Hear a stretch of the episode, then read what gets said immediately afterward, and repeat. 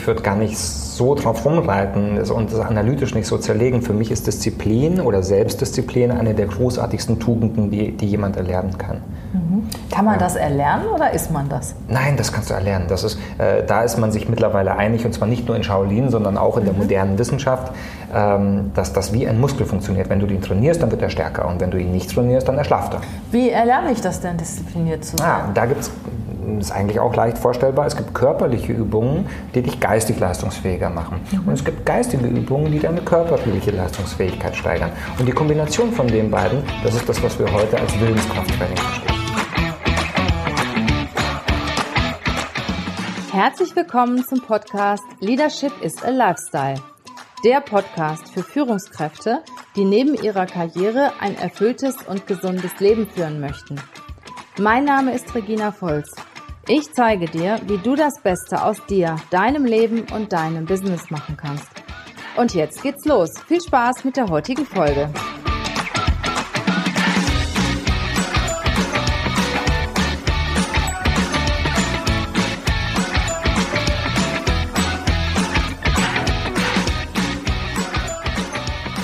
Herzlich willkommen in unserem Podcast. Heute habe ich einen ganz besonderen und vor Dingen interessanten Gast bei mir, Marc Gassert. Der eine oder andere von euch hat vielleicht schon von ihm gehört.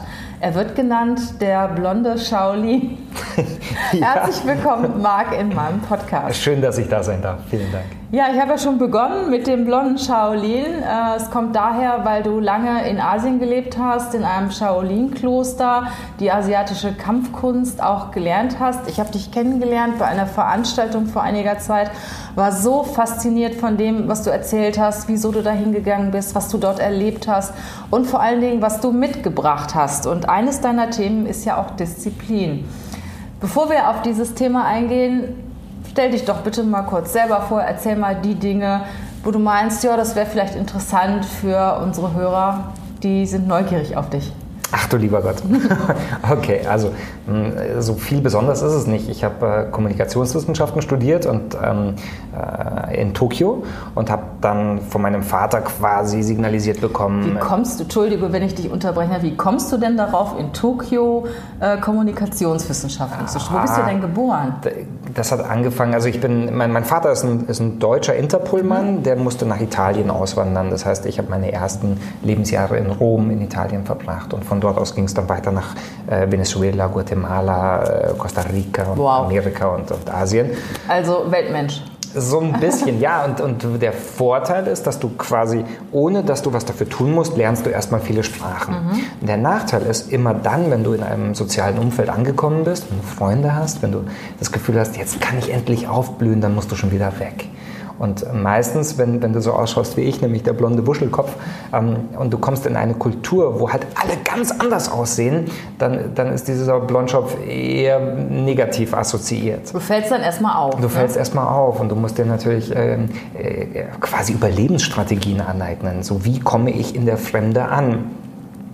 Und ich glaube, da war meine erste ähm, Berührung mit, mit Disziplin gar nicht so verkehrt, ähm, weil ich gelernt habe, je disziplinierter und je schneller ich die Sprache lerne, ähm, desto, desto leichter komme ich in die Kultur und in die Gesellschaft rein mhm. und kriege dann quasi die Freundschaft und die Anerkennung. Und das geht halt nur, wenn ich in Vorleistung gehe. Und das ist übrigens auch was, das würde ich jedem, der, der hier in Deutschland quasi als Fremder ankommt, würde ich raten. Äh, sich schnell das, mit der Kultur zu beschäftigen und sich zu integrieren. Ne? Natürlich, natürlich. Das, das Integrieren, das Erlernen der fremden Kulturen heißt ja nicht, dass du deine eigene Kultur komplett ausblendest und auf die für immer verzichtest. Mhm. Das ist eher ein Und. Die kommt noch dazu. Mehr. Eben, ganz genau. Du wirst ja bereichert durch die fremde Kultur. Genau, und, und du bereicherst auch die Kultur, in der mhm. du bist. Mhm. Also ähm, in, in, ohne, jetzt, ohne jetzt Klischees, aber in Südamerika, wenn jemand mit, mit den deutschen Tugenden der Pünktlichkeit und Höflichkeit auftaucht, dann irritiert das erstmal alle, ja, weil die kommen ja alle eine Viertelstunde zu spät aus Prinzip. Mhm. Und wenn du dann aber halt der bist, der artig ist und höflich und pünktlich. Und auch noch von den anderen verlangst, dass sie pünktlich sind? Ja, mal so, mal so. Aber du, du bist dann natürlich auch äh, schon anerkannt. Also du wirst ein bisschen belächelt mhm. und verarscht, aber im Prinzip finden die das alle toll. Finden die das toll, dass jemand das so diszipliniert ist. eine Verlässlichkeit und ja. eine Pünktlichkeit mhm. und man kann dir Vertrauen lernen, weil du das machst, was du sagst. Das hat auch Vorteile. Mhm. Und somit, man lernt wahnsinnig viel aus den fremden Kulturen, aber man bringt auch ein bisschen seine eigene Kultur mit rein und das darf sein. Wir waren in Tokio äh, stecken geblieben, ne? Oh. Eine Frage, wieso du so, ja, ja, ja, darauf ja. gekommen bist, in Tokio zu studieren. Ähm, ja, ich, ich, ich äh, hatte die Sprache gelernt und fand es wahnsinnig spannend und ein Stipendium und dann, dann, ich muss auch zugeben, mein Vater war so streng und der hatte die Idee, dass ich ähm, in seine Fußstapfen trete. Der hat für Geheimdienste gearbeitet und ich habe irgendwann gedacht, es wäre klug, so viel Land wie möglich zwischen mich und meinem Vater zu bringen, damit ich mich der elterlichen Kontrolle ah, entziehen okay, kann. Okay. und das hat nur bedingt gut funktioniert. Er hatte dann schon Pläne mit mir. Mm, und, und als ich dann gesagt habe, so pass auf, äh, ich, ich, ich mache was ganz anderes. Ich mache weder das, was du willst, noch, noch den, den, den äh, in Chicago in, Ausgesicht, in Aussicht gestellten Doktor. Ich gehe ins Kloster. Ähm, da war erstmal Stille, so wie, was, was machst du? Und ich habe das argumentiert als empirischen Selbstversuch dass ich sage, mich interessiert es wirklich sehr, mich interessieren die Kampfkünste, mich interessiert die Willenskraft, mich interessiert die Disziplin und ich lerne das dort, wo die Quelle ist, nämlich. Wie bist du denn Kloster. darauf gekommen? Kanntest du jemanden, der schon in dem Kloster war? Oder irgendwie musst du ja auf, auf dieses Thema auch gekommen sein. Ne? ja, ich, ich habe, äh, äh, seit ich vier Jahre bin, beschäftigt mich natürlich das Thema durch den Beruf meines Vaters. Und, und als ich vier war, nannte man das taktischen Nahkampf, obwohl das war, war überhaupt gar kein taktischer Nahkampf, weil ich habe nicht gelernt, wie man kämpft, sondern wie man wegläuft. Mhm. Also als Vierjähriger lernst du damals in Italien, äh, wo ist die nächste Telefonzelle, welche Telefonnummer hast du im Kopf und welche Passwörter sagst mhm. du dann. Äh, das war ja genau das Gegenteil von Kämpfen. Aber, aber später dann, so mit neun, zehn, hat man mir gezeigt, wo, wo haust du hin bei einem Erwachsenen, wo, wo tut es wirklich weh? Ja. und das fand ich schon, ah, okay, wow, da gibt es Stellen, die besonders funktionieren. Weil du also, dich auch verteidigen Nervenzentren. Musstest, oder? Genau. Mhm. Und, und dann ähm, habe ich Filme gesehen, ich glaube, die ersten Filme waren Bruce Lee-Filme, das fand ich ganz toll, dass da ein Held ist, der für das Gute einsteht und der, ohne dass er ein Superheld sein muss, wie, wie jetzt äh, Batman, Spider-Man, äh, Superman, mhm. trotzdem aus sich heraus die Kraft entwickelt, für, die, für das Gute einzustehen. Mhm. Und, und dann kam, glaube ich, Jackie Chan dazu und so. Und dann, das hat dir ganz toll imponiert. Das fand ich so toll. Und dann wollte ich natürlich auf die asiatische Art und Weise des mhm. Kämpfen lernen und habe erstmal einen schwarzen Gürtel in äh, Taekwondo gemacht. Also koreanische Kampfkunst. Mhm. Wie alt warst du da? So, äh, zwölf. Oh. Und, und als ich dann aber eben später äh, in, in Tokio war, konnte ich mit dieser koreanischen Kampfkunst überhaupt nicht punkten, weil die Japaner und die Koreaner, die haben sich nur bedingt lieb. Das hat natürlich auch mhm. äh, geschichtliche Gründe. Und da habe ich mir dann gedacht, wenn ich da in dieser Kultur ankommen möchte, dann, dann wäre es vielleicht klüger, Karate zu machen. Also, weil das ja aus der japanischen mhm. Kultur entstammt. Und dann habe ich da in Shotokan bis zum ersten Dan weitergemacht. Und dann war das Allerspannendste, ich hatte einen Meister, der, ähm, der mir die Tür in die Tiefe aufgemacht hat. Also nicht nur äh, beigebracht hat, wie, wie strecke ich mein Gegenüber nieder, wie lege ich den möglichst mhm. elegant auf die Matte, sondern ähm, dessen Ansicht war, ähm, dass Kampf eigentlich das Reiben zweier Kräfte ist, aneinander mit dem Ziel der Versöhnung. Also Aha, zwei Kräfte reiben aneinander These, ja. mit dem Ziel der Versöhnung. Und das kannst du so wunderbar eins zu eins in die Wirtschaft übertragen, ja. wenn du, wenn du ähm, mit Argumenten, mit Also nicht, Gründen, dass einer gewinnt von beiden, sondern dass man sich im Endeffekt versöhnt. Ja, dass beide etwas von dem Austausch haben. Mhm. Und, und das ist ganz spannend. Die, die alten Griechen ähm, in, in, ihrer, in ihrer Logos-Gedankenstruktur, also der Kunst des logischen Denkens, die haben die Argumentation entwickelt, also auch eine Art von Kampf, nämlich das Kämpfen mit Gründen und Gegengründen. Mhm. So.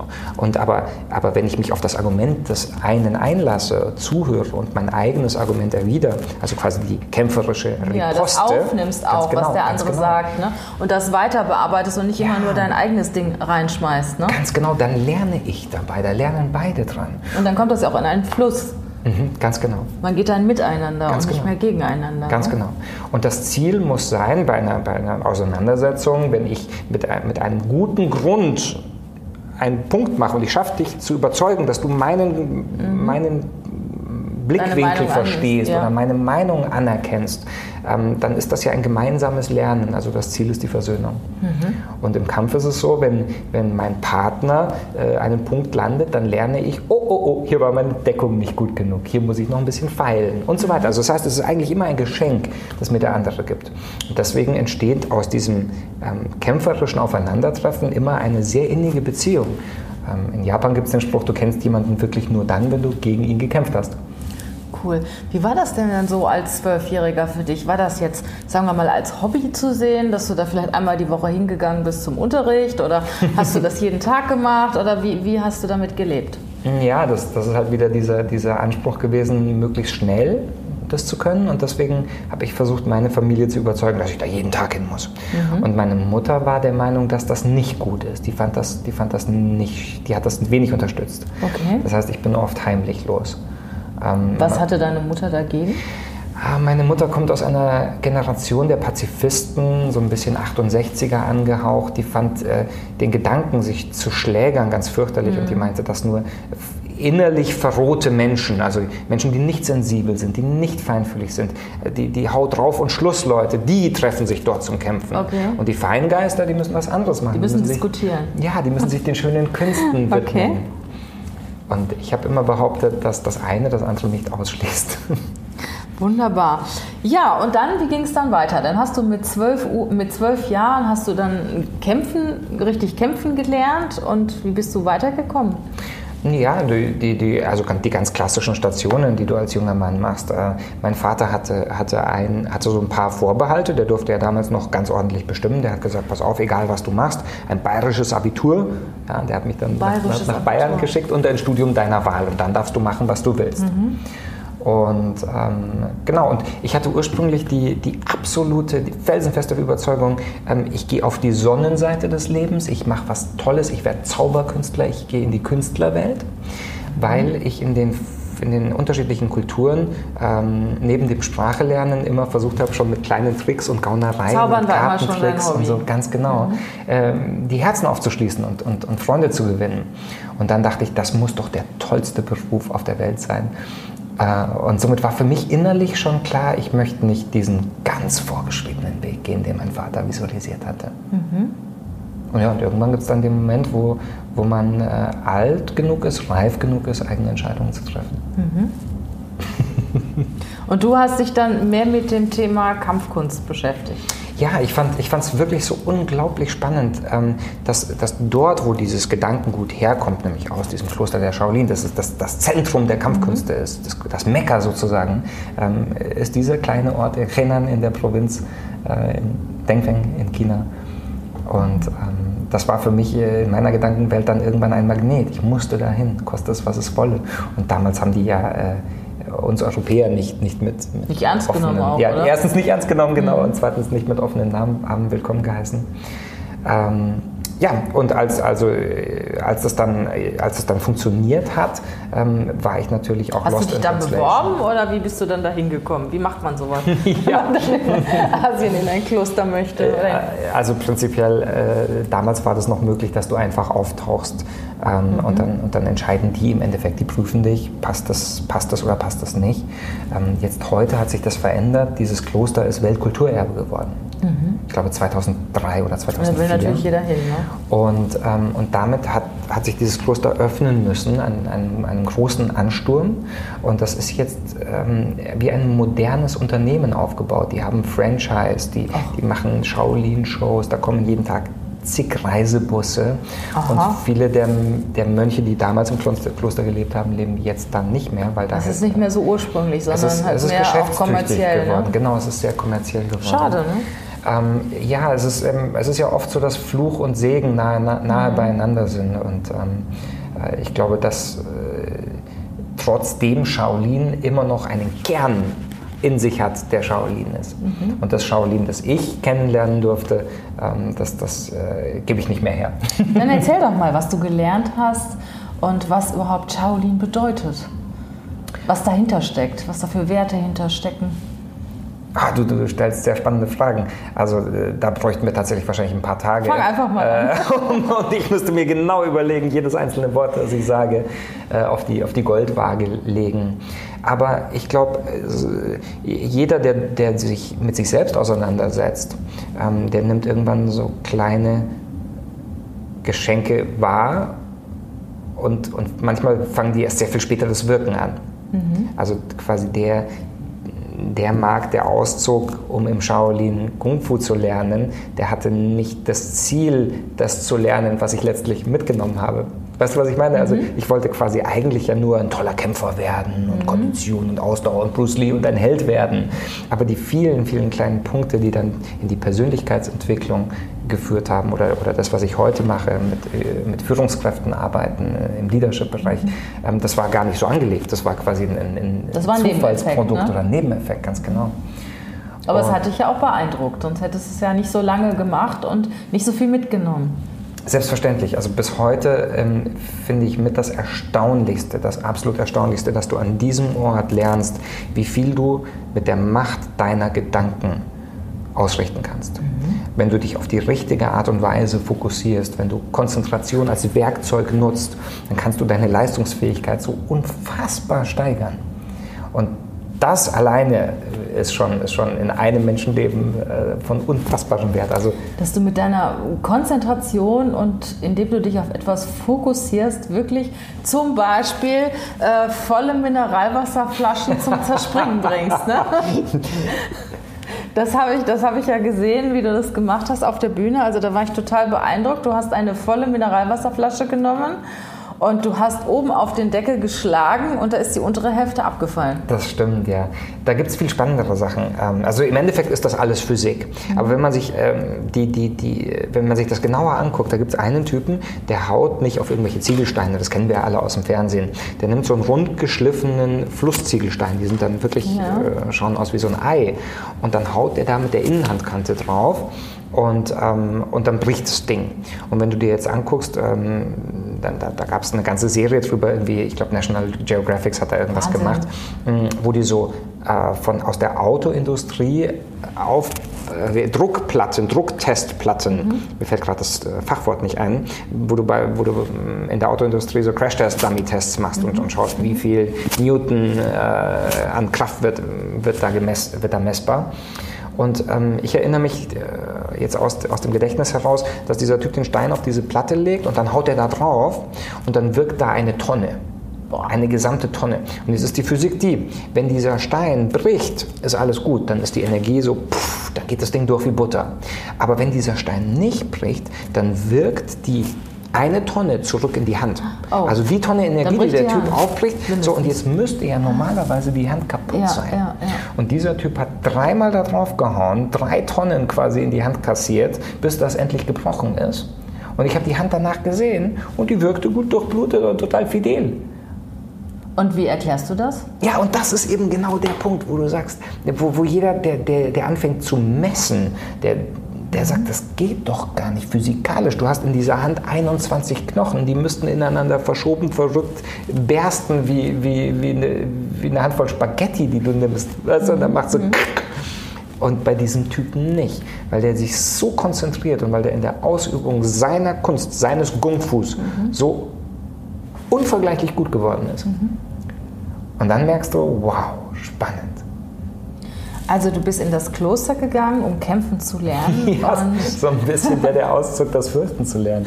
Genau, und was hast du mitgebracht? Und ich habe ein bisschen was über Disziplin mitgebracht. Ich glaube, dass ich ähm, äh, verstanden habe, wie wir in manchen Bereichen ähm, Disziplin, die an und für sich eine großartige Tugend ist, äh, nutzbar machen können. Dann, wenn wir es uns wünschen, wenn wir unsere Ziele erreichen wollen. Wie lange warst du in dem Kloster? Hm, das ist gar nicht so spektakulär. Ähm, die, die meisten glauben immer so sieben Jahre Tibet. Ja, Drunter ja. geht es nicht so. Heinrich Harrer, ja, sieben ja, Jahre ja. Tibet. Und bei mir war es so nach dem Studium, die ganzen Kommilitonen, äh, die sind ein Jahr auf Weltreise gegangen ja, und ich habe eine Reise nach innen angetreten. Aha. Aber ähm, das, was es, das, was es in mir ausgelöst hat, das, das hat wahrscheinlich bis ans Leben, Lebensende einen Nachhalt. Und ich muss auch zugeben, ich habe Kontakt gehalten. Ähm, ich war seitdem, also seit 25 Jahren, jedes Jahr nach China. Mhm. Ähm, auch nochmal wieder um an den Ort zu lernen. Ja, ja, natürlich, klar. Das Kung Fu lernst du ein ganzes Leben lang. Mhm. Interessant. Ja, kommen wir doch nochmal auf die Disziplin zurück. Du hast eben gesagt, dass es auch eine, eine wunderbare Sache ist, wenn man Disziplin ist. Das ist ja sehr umstritten. Ne? Wir hatten uns ja vorher, äh, vor dem Podcast auch schon mal kurz unterhalten.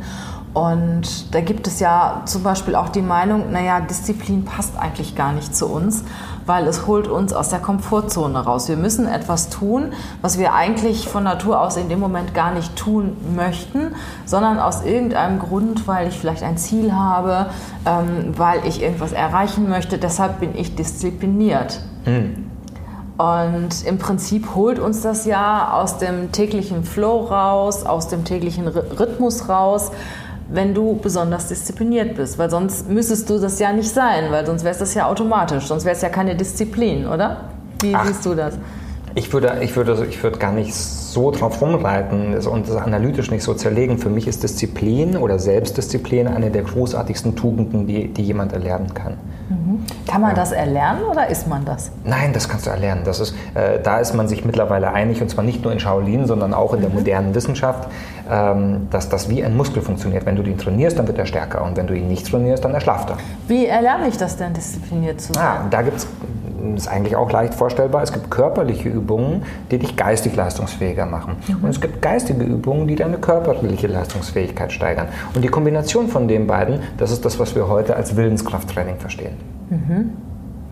Das heißt, wenn ich äh, mich körperlich betätige, merke ich, dass ich geistig äh, aufnahmefähiger bin. Und deshalb genau, mache ich ja. da mehr von. Oder wie also es gibt verstehen? ein paar Übungen, zum Beispiel ähm, äh, dieses Ma-Bu-Stehen, also dieses in der Reiterstellung ja, zu ja. verharren. Ja, auf den zwei Eine, Fällen. Genau, auf diesen Pfählen oder, oder irgendwo äh, zu Hause auf, auf dem Sofa. Ähm, äh, da geht es um isostatische Belastung. Also wann immer wir den Körper in eine isostatische Belastung zwingen, dann wird im Kopf etwas freigeschaltet. Mhm. Also, das heißt, in die Hocke praktisch äh, mit ja, Beine, Beine gehen auseinander und du, und du stehst in der Hocke. Also genau, wie praktisch also, eine Kniebeuge äh, und die Beine gehen vorne auseinander. Ne? Genau, das, was die, was die Shaolin machen, ist so eine Art, du wie auf einem Stuhl sitzen mhm. und jemand zieht den Stuhl weg und du bleibst dann aber in dieser Hocke. Mhm. Ähm, aber das ist jetzt nur, was die Shaolin machen. Du könntest genauso gut äh, eine Plank machen im Fitnessstudio mhm. oder du könntest ähm, deinen Arm versuchen, äh, im 90-Grad-Winkel zu halten, solange bis du das Gefühl hast, ah, es tut weh, es tut weh. Was habe ich dann davon, wenn ich das geschafft habe? Das ist das Erstaunliche, ähm, dass, dass du in diesem Falle eine körperliche Übung machst, wo du in so eine Art Leid hineingeführt ja, wirst. Klar, dem Körper macht das keinen weh, ne? Spaß, ganz genau. Und durch dieses Ausharren schulst du nicht nur deine Leidenselastizität, also die Fähigkeit, es auszuhalten, sondern du schulst in gleichem Maße deine Konzentrationsfähigkeit. Mhm. Und das ist total abgefahren, weil das heißt, du machst eine körperliche Übung einigermaßen regelmäßig. Ja. Und aber dafür hast du dann einen geistigen Benefit, nämlich in Situationen, wo du normalerweise aufgeben würdest und sagen würdest, oh, ich kann, ich kann nicht mehr, ich mag nicht mehr, oh, oh, es ist unangenehm, es ist so unbequem. In dem Augenblick hältst du länger durch. Und, und noch schöner ist natürlich die Steigerung der Konzentrationsfähigkeit, weil in dem Augenblick, wo du in so einer Phase konzentrierter bist, die Konzentration nicht verlierst, bist du ja ungleich effizienter als früher. Das heißt, wenn ich jetzt zum Beispiel jeden Morgen meine Planks mache und mhm. halte durch, ich kann eigentlich schon nicht mehr und ich halte durch und halte durch und mache das jeden Tag, dann kann ich ja immer länger ne, auf der einen Seite und du sagst dadurch werde ich im Endeffekt konzentrierter. Definitiv das ist mal ein Selbstexperiment, das sich ja, auszulohnen, äh, sich ja. auszuprobieren lohnt. Ja, Definitiv. Ich meine, das ist, das ist so ein bisschen gemein. Wir, wir sitzen jetzt hier gemütlich und trinken ein Glas Wasser ähm, und, und sprechen darüber. Äh, wir wissen aber beide, das ist harte Arbeit. Ja, klar. Also, ähm, wenn du ins Fitnessstudio gehst und du willst irgendwie Gewicht verlieren und Muskelmasse zunehmen, dann geht das auch nicht, wenn du einmal dafür vier Stunden hingehst. Das musst du wirklich über Monate hinweg, äh, musst du da dranbleiben.